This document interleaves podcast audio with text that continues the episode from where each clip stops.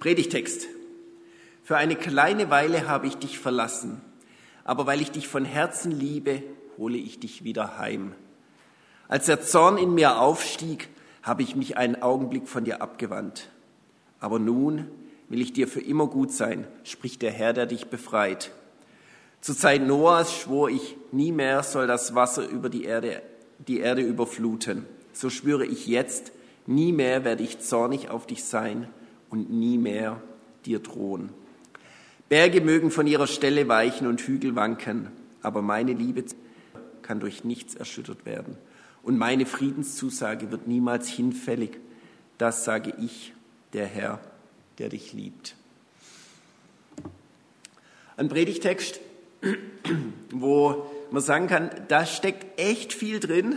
Und der bekannteste Vers, ich habe mich vorhin gefragt, welchen du nimmst, ist meistens der Vers 10. Dieses starke Bild, Berge mögen weichen und Hügel mögen wanken, aber meine Liebe zu dir kann durch nichts erschüttert werden. Und wenn wir das hören, dann tut uns das ja gut im Herzen. Gell? So eine Zusage, das ist irgendwo wow. Und ich meine, wenn man sich so einen Berg anguckt, ähm, Berg, Weichen, schwierig. Ich habe jetzt letzte Woche von einem, von einem Dorf in der Schweiz gelesen, wo sie jetzt äh, evakuieren wollen, müssen, weil da wohl der Berg runterkommt.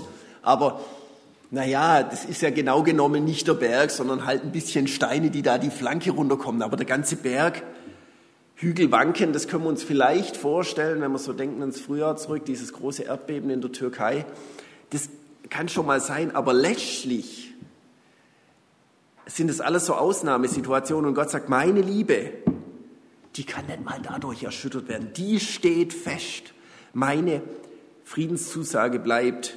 Und ich meine, das sind Dinge, die wir natürlich gern hören. Gell? Und dann kommt, kommt als letztes, das sage ich, der Herr, der dich liebt. Darauf ist Verlass. Oder, ich meine, das Spannende an dieser Stelle ist ja, dass, uns, dass wir nicht nur diesen Vers 9 und den 10er da als, als Predigtext haben, sondern dass das Ganze in dem Vers 7 anfängt und dass das Ganze ja natürlich noch ein bisschen größer in die Bibel eingebunden ist. Und wenn wir den Vers 7 am Anfang angucken, den Start unseres Predigtexts, dann heißt da, für eine kleine Weile habe ich dich verlassen.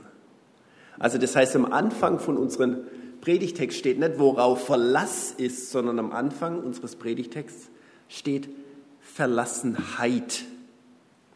Und das ist nochmal was ganz anderes, auch wenn der Wortstamm mit drin ist. Und das ist das, was das Volk Israel zu dieser Zeit ganz, ganz massiv erlebt hat. Die Gottverlassenheit. Und wenn wir uns das angucken, diese kleine Weile, von der hier der Jesaja schreibt über Gott, für eine, für eine kleine Weile habe ich dich verlassen, dann umschreibt er mit dieser kleinen Weile die Zeit der babylonischen Gefangenschaft. Und da ist kleine Weile, naja, so gelinde Untertreibung, weil kleine Weile heißt in dem Fall 70 Jahre. Und diese 70 Jahre, die waren mit Sicherheit kein Zuckerschlecken, sondern die waren geprägt von Verschleppung, von fremder Kultur, von man muss schauen, äh, wie man klarkommt. Ähm, wer sich das mal von der Elite her vorstellen will, kann das nochmal im Danielbuch nachlesen. Wer sich das jetzt von, von irgendwelchen ganz normalen Leuten vorstellen will, ich weiß nicht, ob, das gar nicht, ob, ob man sich das überhaupt vorstellen kann. Und Gott, naja, als der Zorn in mir aufstieg, habe ich mich eine, einen Augenblick abgewandt. Vers 8. Also das heißt, Gott wendet sich einfach mal ab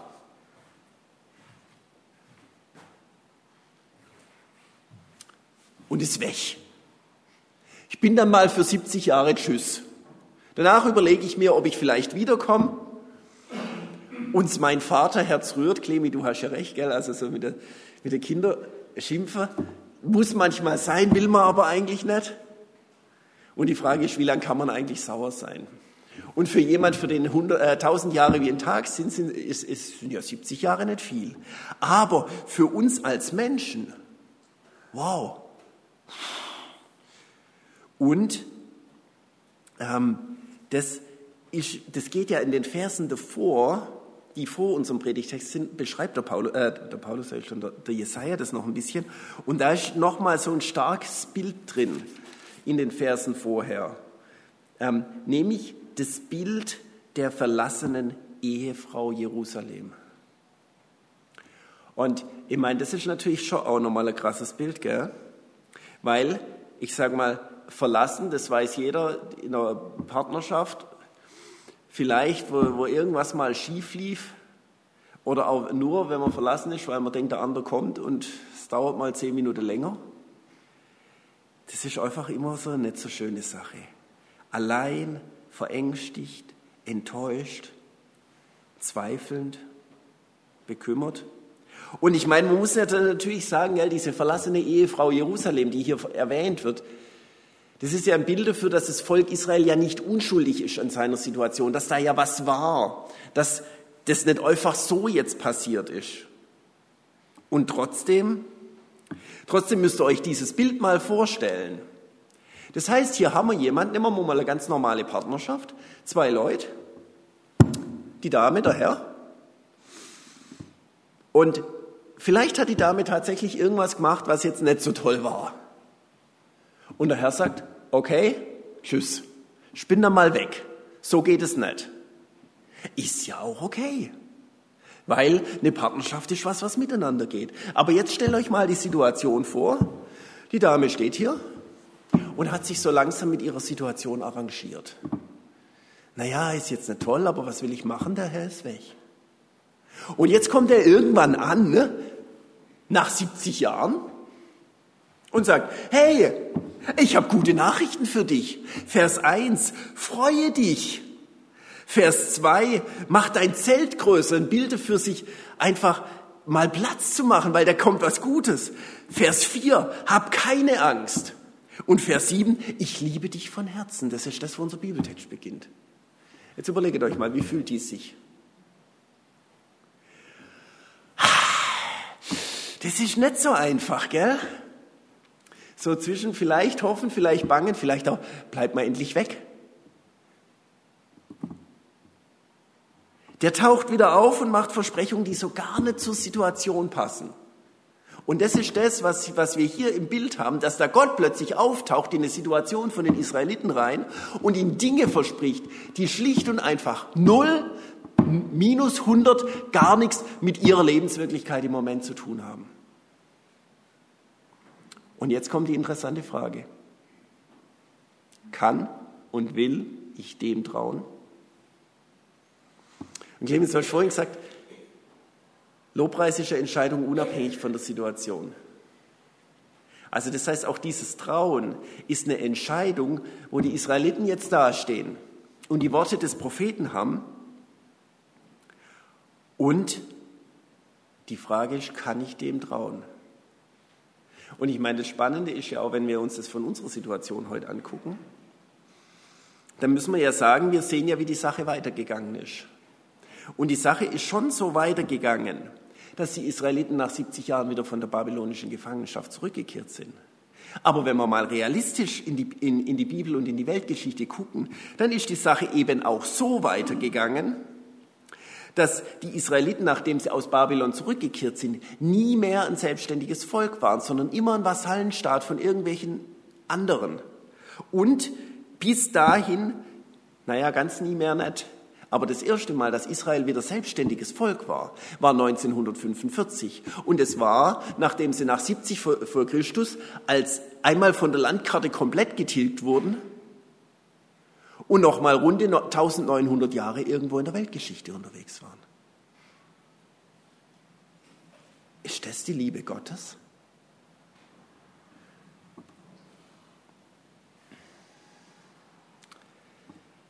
ist schon spannend, so mit diesem zwischen Verheißung, zwischen Gottvertrauen und dem, was wir nachher in der Wirklichkeit haben. Und ich meine, wir kennen das ja auch, auch aus unserer Wirklichkeit, aus dem, was wir selber oder in unserem Umfeld erleben. Da zerbricht eine Ehe, die angefangen hat mit, und so war mir Gott helfe. Da gibt es trotz Gebet keine Heilung. Geliebte Menschen sterben manchmal viel zu früh. Jobverlust, Zukunftsangst. Was in der Ukraine passiert, ist immer noch nicht ausgestanden. Gell? Also worauf ist denn am Ende Verlass? Und vielleicht wanken manchmal eben nicht nur die Hügel, sondern vielleicht doch Gottes Liebe oder zumindest das, was wir für Gottes Liebe halten. Und dann kommt noch jemand daher und sagt, ja, wenn genug betet hättest, dann hätte er Ehe gehalten. Wenn genug glaubt hättest, dann wärst du jetzt gesund. Ist das der Gott, den wir haben wollen? Ist das der Gott, den wir haben? Oder steigt dann irgendwann doch der Gedanke auf, dass Gott mir vielleicht doch zürnt, dass er mich vielleicht doch verlassen hat, dass ich nicht gut genug für ihn bin. Worauf ist denn Verlass?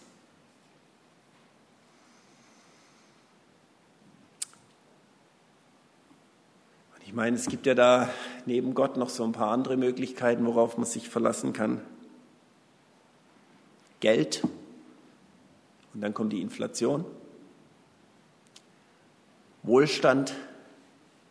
Und wenn er im Moment in die, die Medien guckt, dann ist das, was im Moment gefährdet ist, unser Wohlstand, Beziehungen, Gesundheit, gute Versicherungen. Ein Freund von mir haben sie letzte Woche das E-Bike geklaut. Jetzt hat er gedacht, er hat eine All-Inclusive-Versicherung inklusive Diebstahl. Jetzt hat er festgestellt, ist alles drin außer Diebstahl. Ah, auch nicht.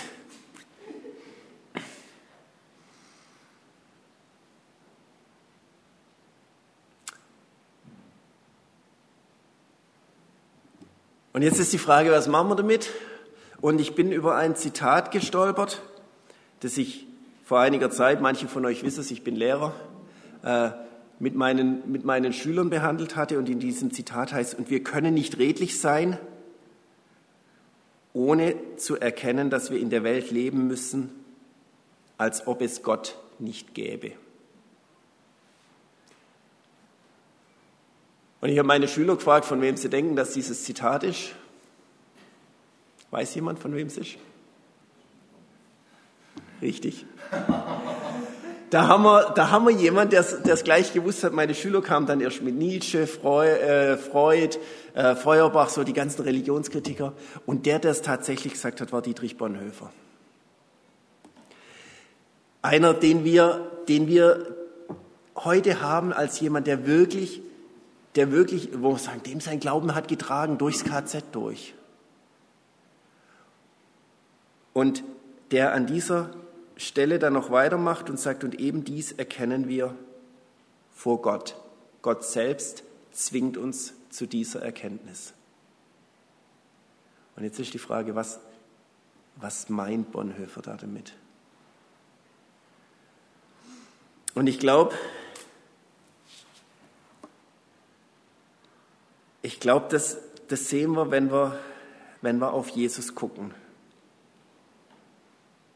Ähm, wenn wir noch mal so einen Blick werfen, wir sind jetzt schon Himmelfahrt gerade vorbei, aber wenn wir noch mal so einen Blick werfen auf die Passionszeit, auf die Zeit kurz vor Ostern. Nämlich, wenn wir diese Verse lesen, was wünschen wir uns denn eigentlich, wenn Gott sagt, hey, Berge mögen von ihrer Stelle weichen und Hügel hinwanken, äh, aber meine Liebe zu dir kann durch nichts erschüttert werden und meine Zusage zu dir wird niemals hinfällig. Was wir uns eigentlich im Herzen wünschen, das ist ein Gott, der mächtig eingreift und dann wird alles gut. Das ist das, was wir uns wünschen, dass Gott bam da ist. Und wenn wir in die Bibel lesen, dann, dann, dann sehen wir diese Stellen ja, wo es bam macht und Gott macht alles gut. Problem ist, die Abstände sind relativ lang oft. Manchmal auch noch mehr wie 70 Jahre. Gell?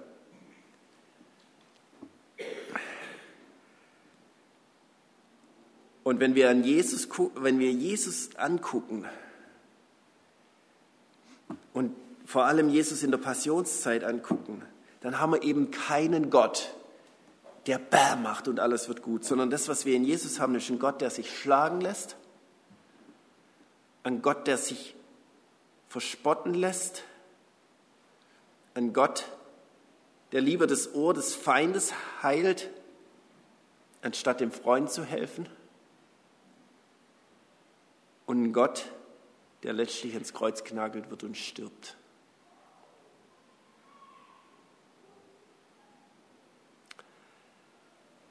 Und ich glaube, das ist auch der Grund, warum Judas Jesus verraten hat. Weil Judas vielleicht enttäuscht war, dass Jesus eben nicht so machtvoll eingreift, wie er das gern gehabt hätte. Oder vielleicht wollte Judas auch genau das provozieren mit seinem Verrat, dass Jesus jetzt seine Macht erweist, dass er jetzt zeigt, dass er es kann, dass er jetzt endlich in Herrlichkeit kommt und nicht in Schwachheit.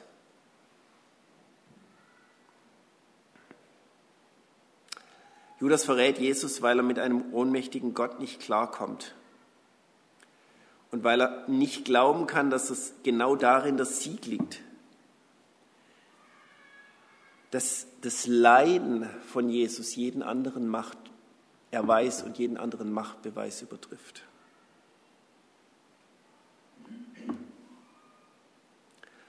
Und ich glaube, das muss uns bewusst sein, wenn Gott uns Frieden zusagt,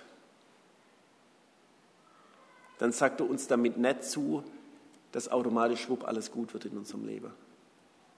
Auch nicht, dass schwupp automatisch alles gut wird in unserer Welt. Aber was wir auch sehen können an Jesus im Kreuz, ist, dass sich in dem Leiden, in der Schwachheit, in, dem eigentlichen, in der eigentlichen Niederlage der Sieg ereignet, der uns nachher tatsächlich Frieden bringt nämlich Frieden mit Gott als erstes und wichtigstes. Frieden mit mir selbst und Frieden mit meinen Mitmenschen. Und ich glaube, wenn wir diesen dreifachen Frieden haben, dann können wir wirklich in die Welt rein und können sagen, okay, und ich lebe, als ob es Gott nicht gäbe, aber es wird trotzdem einen Unterschied machen. Und das war das, was wir bei Bonhoeffer sehen, der in sich selbst oft zweifelnd war und fragend war und umgetrieben war und der trotzdem für die Leute um ihn herum ein Zeichen des Friedens und des Gottvertrauens und der Hoffnung war. Aber Gott vertrauen heißt nicht, es wird immer alles gut. Das ist bei Bonhoeffer am Ende nochmal auf die Spitze getrieben. Vier Wochen länger und der Krieg wäre zu Ende gewesen und Bonhoeffer wird leben.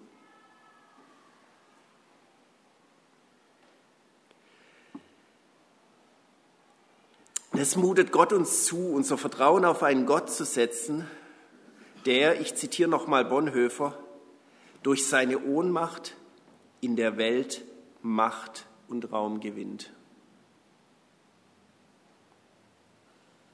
Ob darauf Verlass ist, die Entscheidung muss jeder von euch selber treffen. Und Gott ist der, der es uns jeden Tag aufs Neue zumutet. Amen.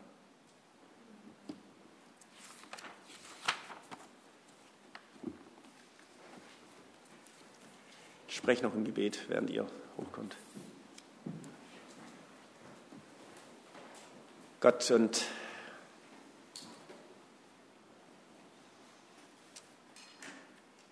wir proklamieren deinen Sieg am Kreuz, deinen Sieg über alles Schlechte, über alles Böse, über alles an dieser Welt, was nicht passt. Und trotzdem mutest du uns zu, in dieser Welt zu leben in der wir von diesem Sieg so oft noch nichts sehen.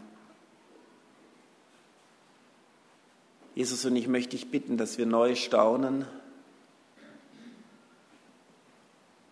dass du deine Macht ganz oft in Ohnmacht erweichst und dass wir das nicht als Schwachheit sehen, auch nicht für unser eigenes Leben, sondern dass wir ganz neu erkennen, deine Friedenszusage betrifft zunächst mal den inneren Frieden.